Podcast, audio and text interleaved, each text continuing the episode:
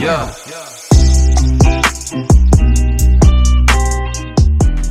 Fala pessoal, tudo bem com você? Seja bem-vindo e bem-vinda ao nosso podcast Observatório Juventude CDB, podcast que tem o intuito de levar informação através, por meio, com os diversos assuntos que condizem, perpassam e dialogam o tema juventudes. Bom, dando continuidade à nossa série Observe-se, se você não faz noção do que é essa série, volta alguns episódios atrás que você vai ter noção, lá a gente está explicando. Essa série tem como objetivo tratar de temas relacionados à saúde mental, em específico estamos falando sobre promoção de vida, valorização da vida com o professor Eduardo Cavalheiro Pericioli. Ele é psicólogo, especialista em teoria psicanalítica, mestre, pela é, mestre em psicologia pela PUC do Rio Grande do Sul. Nesse terceiro dia, temos como tema pandemia e suicídio. Boa tarde, professor. Boa tarde, Wellington. Boa tarde, pessoal que está nos escutando. Bom, professor, segundo a Organização Pan-Americana de Saúde, a OPAS, ela alertou na última quinta-feira que a pandemia do Covid-19 pode aumentar os fatores de risco para o suicídio. E ela, de certa maneira, incitou que as pessoas fala, é, falassem abertamente de, sobre o tema, de forma responsável sobre o assunto. Né? É, qual a relação entre o aumento do suicídio e a pandemia, professor? Então vamos lá. É, boa tarde para todo mundo, para a gurizada que está nos escutando. É, antes de começar, Wellington, para lembrar o pessoal que por acaso esteja chegando aí nesse nosso terceiro podcast, é, esse, é, esses podcasts fazem parte do projeto Observe-se, né, tu falaste. E eu sempre gosto de lembrar os colegas, a professora Luci Ratche Nunes, a professora Evelyn Vasconcelos, o professor Tiago Miller e o professor Braz Dorico. Braz Dorico. Eu tenho medo de falar o nome dele errado. eu falo Braz. É, o professor Braz, é. professor, professor Braz. Braz aqui, todos os colegas nossos aqui da OCDB que estão que integram é, o Observatório de Juventudes e, em especial, eu fiz referência primeiro à professora a Ratia Nunes e à professora Evelyn Vasconcelos, doutora Luci, doutora Luci e doutora, doutora Evelyn. É, nós é que somos meros é, mortais aqui, Mas né? Nada, eu. Nós é que somos meros mortais.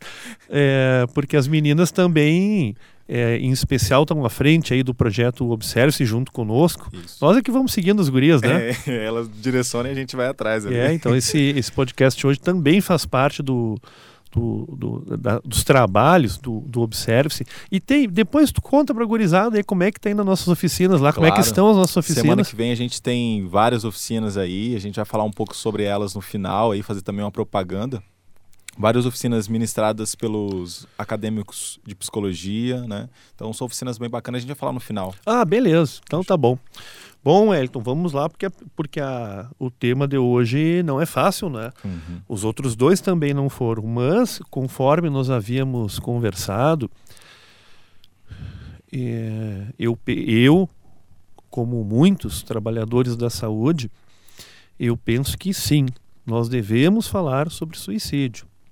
Um pouco no tom do que nós é, trabalhamos das outras vezes, devemos falar como tu mesmo disseste, não de qualquer maneira. Devemos falar muito seriamente, baseado aí nos dados que essas instituições importantes, como a Organização Mundial de Saúde, a OMS, a OPAS, que tu citaste, e outras, vão nos apresentando baseados nós, porque somos profissionais da saúde, em dados científicos. É, é esta é a nossa praia, é por aí que nós navegamos. Ora, eu, eu não sei se nós lemos o mesmo artigo, a mesma notícia da OPAS, em que ela justamente associa aí o aumento de casos de suicídio e do risco, né?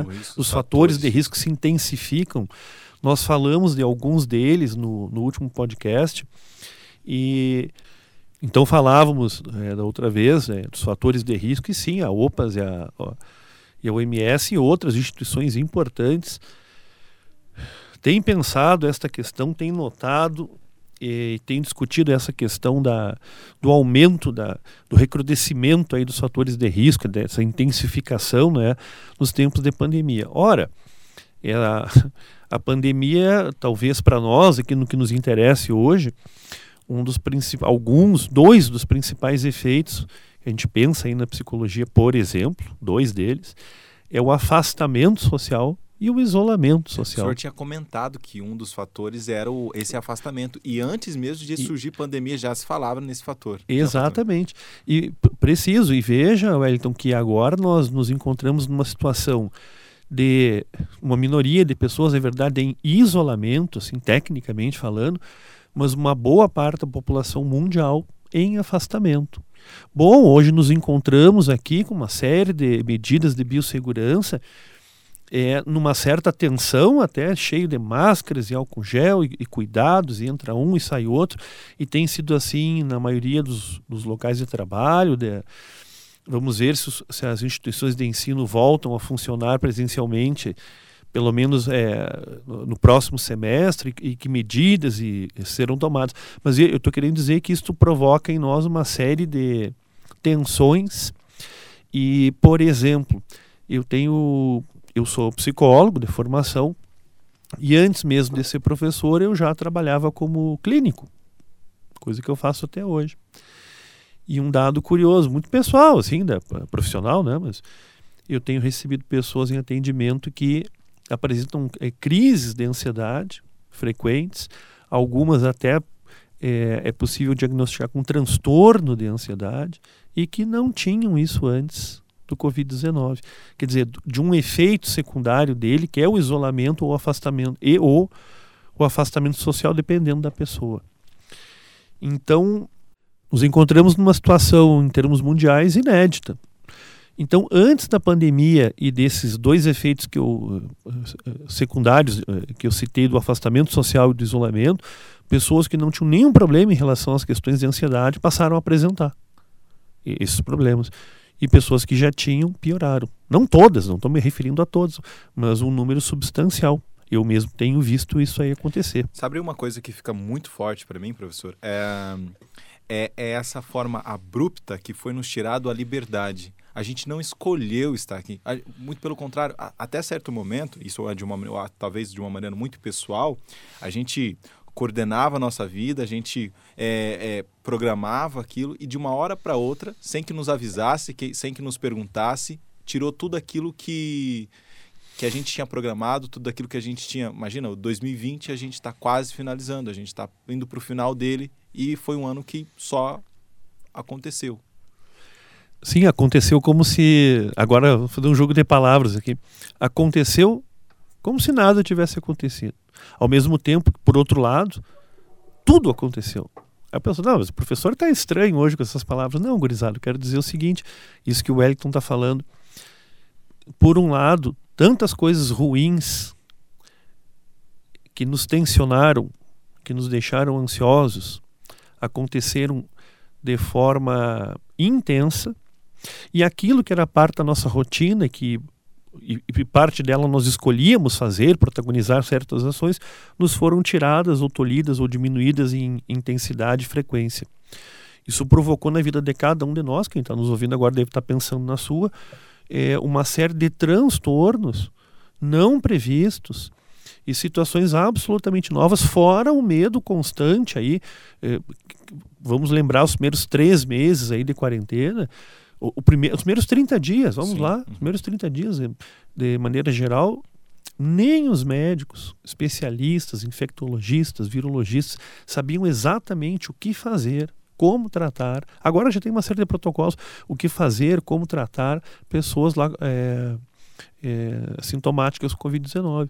Quer dizer, então era um medo, aquela ansiedade lá em cima. Mas o, a, o nosso, nosso papo hoje é sobre pandemia e o risco de suicídio. Tem uma, eu queria citar uma série de. Nós falamos sobre eles já, mas uma série de fatores é, que eu tenho acompanhado nas mídias em geral, especialmente nos artigos de psicologia e de psiquiatria que falam sobre esse tema. Então, mas vejam, eu vou citar eh, pontos aqui que, que nós devemos estar atentos a eles eles já existiam antes da, dessa situação de isolamento ou afastamento em função do Covid-19, mas agora parece que se intensificaram e tomaram uma outra dimensão. Alguns deles, agora nós vamos falar sobre eles, alguns deles uma dimensão que nós não esperávamos. Por exemplo, um que é bastante, vamos falar em termos de Brasil aí, é, ele é tem um índice alto no Brasil que é a violência doméstica, né? Uhum. Violência doméstica.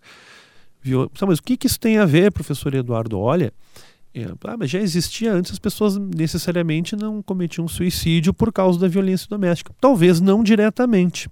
Talvez não diretamente.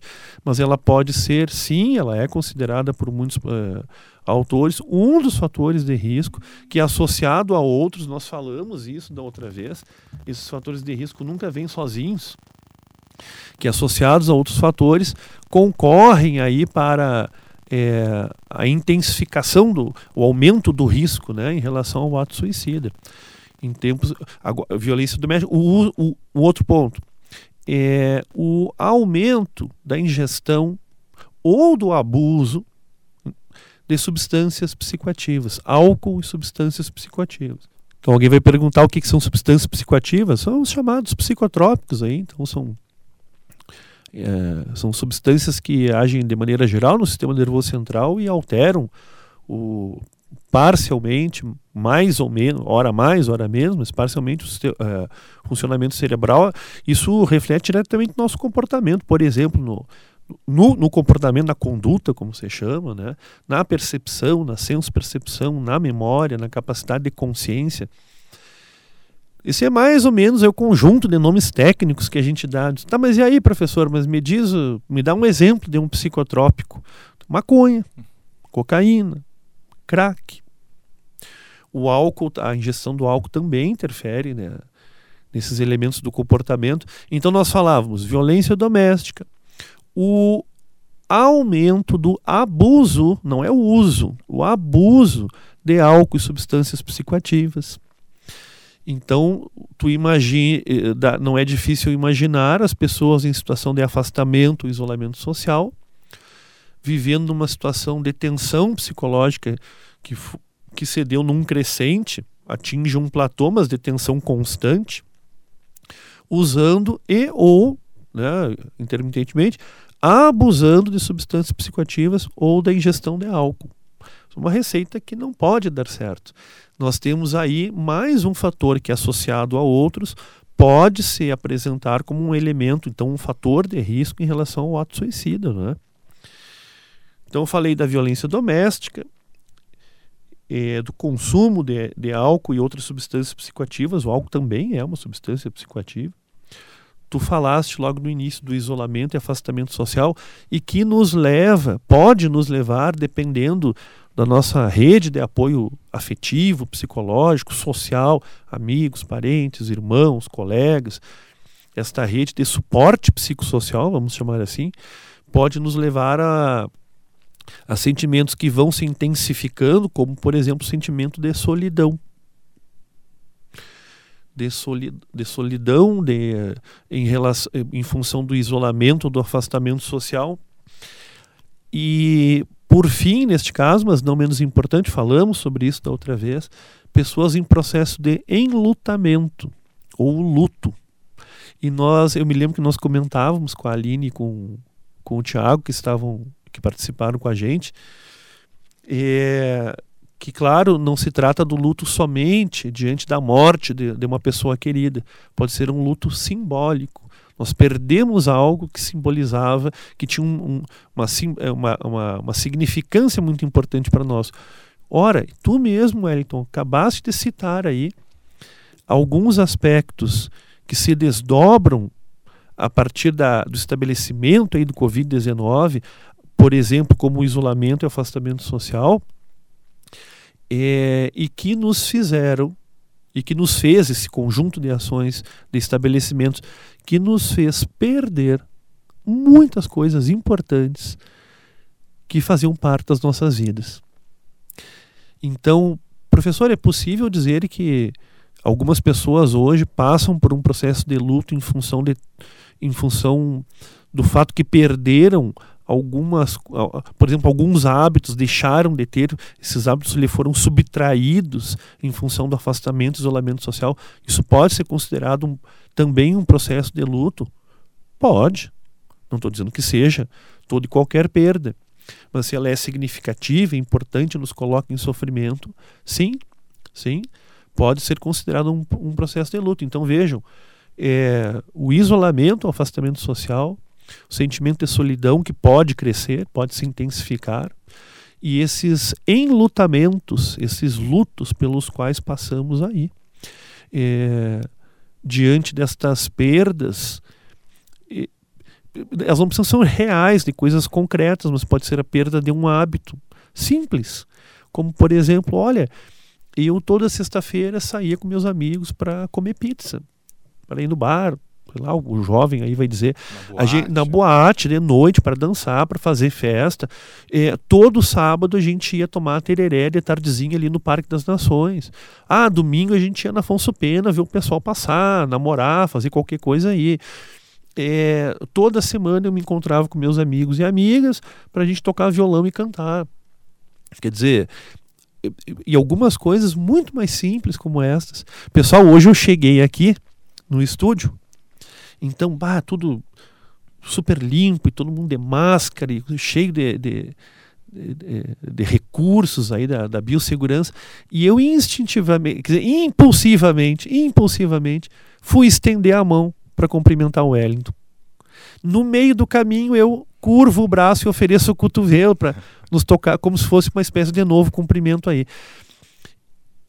Isto que era algo absolutamente corriqueiro, comezinho, simples, nossa, eu pessoalmente, mas que falta que eu sinto de apertar a mão de, um, de uma pessoa conhecida, uma pessoa amiga. Um abraço. Um abraço, nossa, um abraço. um abraço, beijo, sentar perto, sentar junto dos amigos e conversar.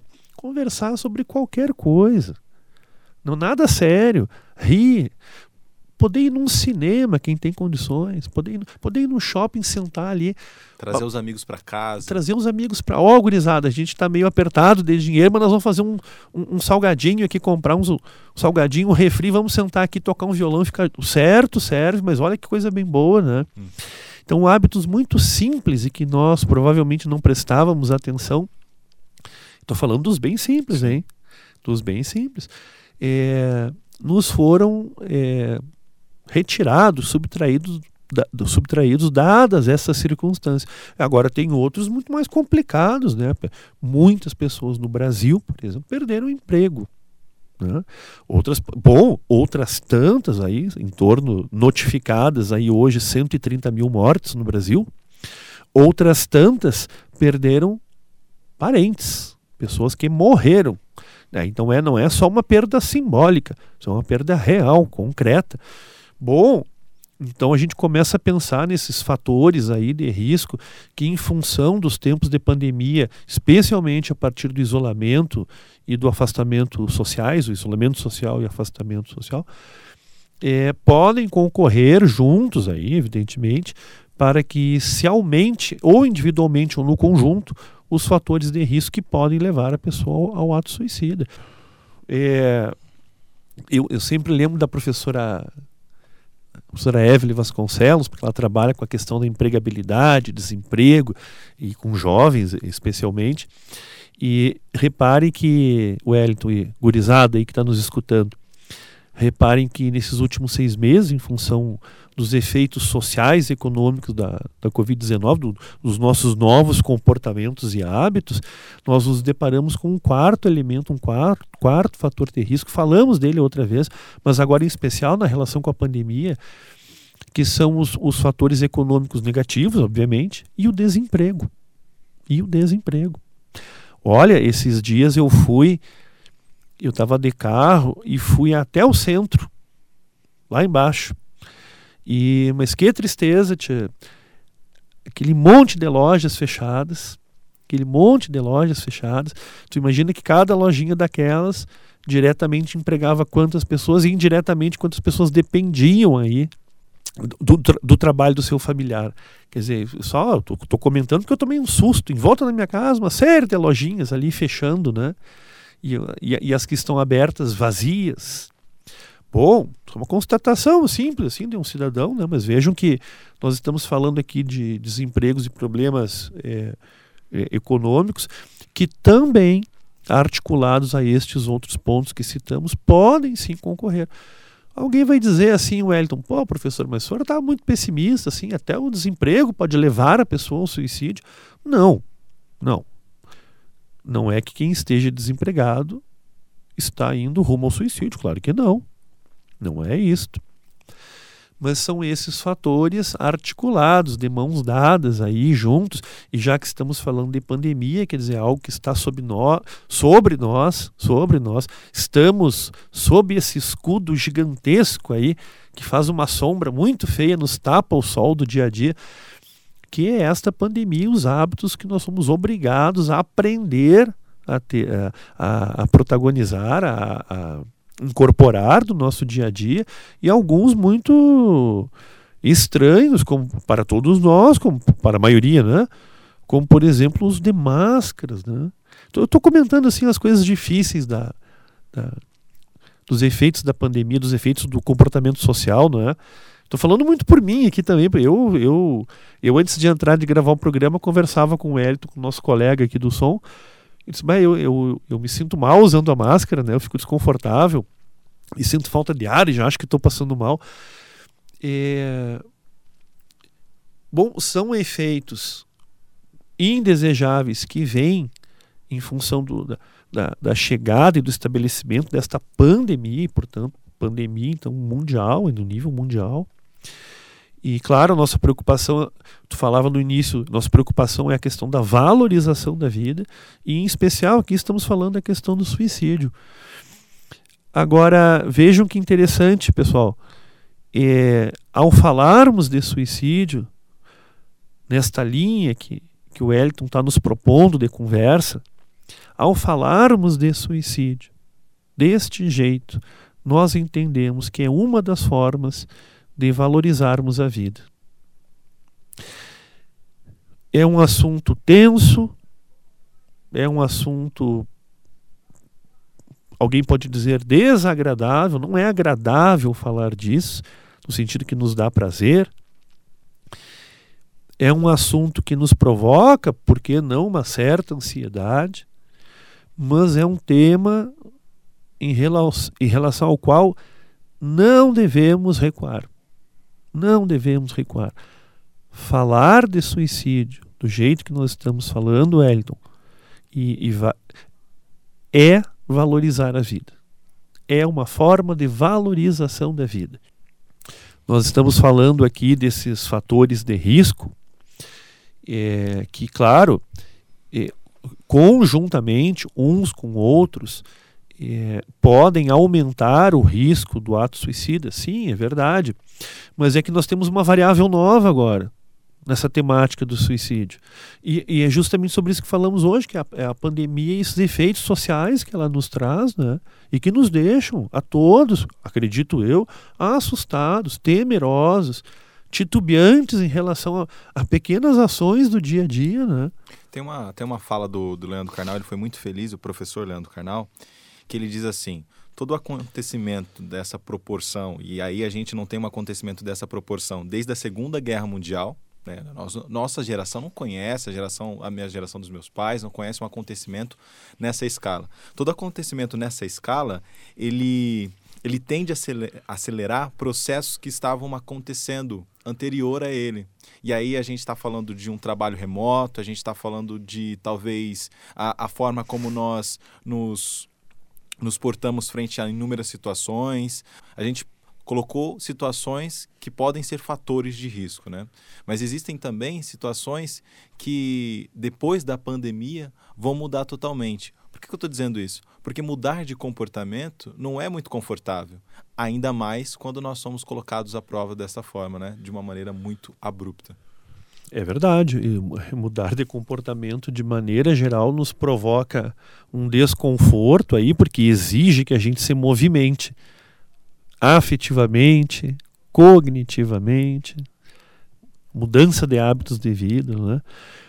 Agora, eu esses dias um amigo meu me dizia assim, Eduardo, lembras quando iniciou a pandemia, eu te disse que todo este movimento de comportamento social é, ele transpareceria ou apareceria para nós mais claramente naquilo que ele tem de melhor. Ele, o meu amigo queria dizer assim: eu acho que a pandemia vai mostrar muito a questão da solidariedade, da ajuda, do pensamento é, solidário, não é? Então, portanto, eu falei em relação ao próximo e eu brinquei com ele e disse assim: Olha, tia, tenho cá minhas dúvidas. Espero que tu tenhas razão, mas eu, por enquanto, intuo que a pandemia, na melhor hipótese, também vai mostrar aquilo que nós temos de pior. Então, eu era passados esses meses e eu ontem mesmo conversava com ele e ele disse: "Mas aí tu lembras da, das nossas intuições e projeções?" Eu disse: "Pois olha, tio, acho que ambos estávamos corretos, não é?"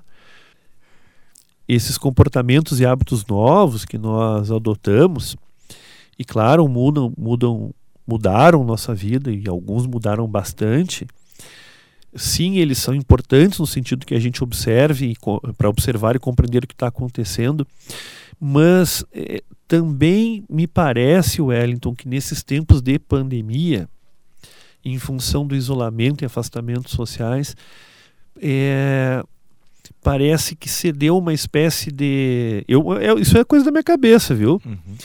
Parece que algo muito curioso aconteceu ao mesmo tempo em que passamos a quem tem acesso a isto, né? Me refiro a esta população. Ao mesmo tempo em que passamos a nos comunicar muito mais pelas redes sociais, esta mereceria um, um dia de, de papo, hein? Ao mesmo tempo em que parece que passamos a nos comunicar com outras pessoas muito mais por redes sociais, por, por essas ferramentas, também há um indicador aí de que parece que nos sentimos cada vez mais sozinhos, num campo de solidão. Então falávamos no início do, do podcast hoje é, que o, do enlutamento, da, da, do sentimento crescente de solidão e do afastamento e isolamento sociais, que neste, neste caso, conjuntamente, podem se apresentar como um fator, sim, de risco, não é de garantia, mas é de risco em relação no mínimo, uma ideação, uma ideação suicida com planejamento. E eu tenho sentido nas conversas que tenho tido com, com amigos, com colegas e no atendimento dos meus pacientes. Eu tenho sentido este sentimento de solidão muito mais forte nas pessoas, presentes na, na fala das pessoas, muito mais forte, muito mais intenso. E e, e, portanto, em parte, o meu amigo lá no início do ano é, parece que não tinha razão, porque esta sensação de solidão, e pode não ser só uma sensação, pode ser um fato mesmo, ela também traz alguma coisa de amargura, porque ao nos sentirmos sozinhos, deixamos paulatinamente, progressivamente, de nos comunicar com outras pessoas. Porque se a minha hipótese é que eu estou sozinho, logo eu vou deixando de procurar pessoas para me comunicar, para falar, com as quais, por exemplo, eu tinha o hábito de fazê-lo. E parece que os sentimentos mais agressivos, mais duros, alguns até com traços de irracionalidade, estão ainda mais presentes hoje, que era a minha, infelizmente, intuição lá no início da pandemia na conversa com meu amigo. Bom, mas assim, Wellington, eu também não queria encerrar o nosso podcast hoje com, esse monte de pensamentos é, pesados e palavras duras aí, apesar de que isso se faz necessário que nós falemos sobre essas coisas. Mas, gurizada, vejam bem, é, eu disse que, em parte, eu tinha razão na conversa com meu amigo, quando eu então pensava que algo de ruim que, que, algumas coisas ruins viriam à tona de todos nós. Mas eu devo dizer também que o meu amigo igualmente tinha razão. Eu tenho visto muitas manifestações de solidariedade, de empatia, de bem-querer, de pequenos gestos de educação, assim, corriqueiros, né, do dia a dia, ali, do, daquele bom dia que se dá para alguém quando você cruza alguém de manhã no, no, no na rua, no prédio, no condomínio, na calçada, no mercado. É, e, é, e é nisto, é nisto como, como ser humano, mas também como psicólogo, é nisto que eu me apoio. São nesses sentimentos benfazejos, bem-vindos, positivos, São neles que eu me apoio para, por exemplo, ter forças e me sentir não só forte o suficiente, mas incentivado para estar aqui hoje gravando esse programa. E acho, acho não, penso, porque tenho certeza, que a psicologia é sim uma belíssima ferramenta para nos ajudar a compreender esses difíceis é, elementos que se apresentam aí negativos na nossa vida, mas que é possível co compreendê-los, conhecê-los, reconhecê-los e ela nos ajuda, sim, a enfrentá-los e superá-los. Acho que temos enfrentado e seguiremos enfrentando, Elton e gurizada, esta pandemia, suas dificuldades de peito aberto. Acho que esse é o espírito, entende? Esse é o espírito. E, e não vamos retroceder não vamos, no, não vamos nos negar, não vamos nos esquivar aí diante dos problemas que se apresentam. Seguimos trabalhando. Bom, professor, sou bem otimista né, nessa relação, é, em relação à, à pandemia, porque talvez um acontecimento nessa proporção ele, ele possa nos ensinar que nós precisamos ser para além de nós, precisamos pensar para além de nós. A gente precisa, por exemplo, se eu não sou de risco, eu preciso pensar que talvez a pessoa que esteja na minha casa é de risco e que eu preciso me guardar e que eu preciso pensar no outro. Eu acho que, como o professor Leandro Carnal disse, ser, que esses grandes acontecimentos eles, eles ocorrem como uma forma de potencializar aquilo que já veio acontecendo, também pode ser para nós potencializar esse olhar para o outro que talvez a gente veio esquecendo ao longo do tempo. Então é isso que fica para nós. Bom, pessoal, por hoje é isso. Encerramos por aqui. Então, fica ligado. Acessa lá pela plataforma do Spotify o nosso podcast, o podcast Observatório Juventude CDB. Siga as nossas redes sociais. Semana que vem nós daremos início às nossas oficinas do, projeto Observe-se. Se você quer saber sobre essas oficinas, tem no site da UCDB, no no Instagram do Observatório. Então dá uma olhada lá. Se você quiser se inscrever, tem lá na postagem o um número, o um e-mail. E é isso aí, a gente vai ficando por aqui. Grande abraço, um beijo no cérebro, até mais. Uh! Yeah.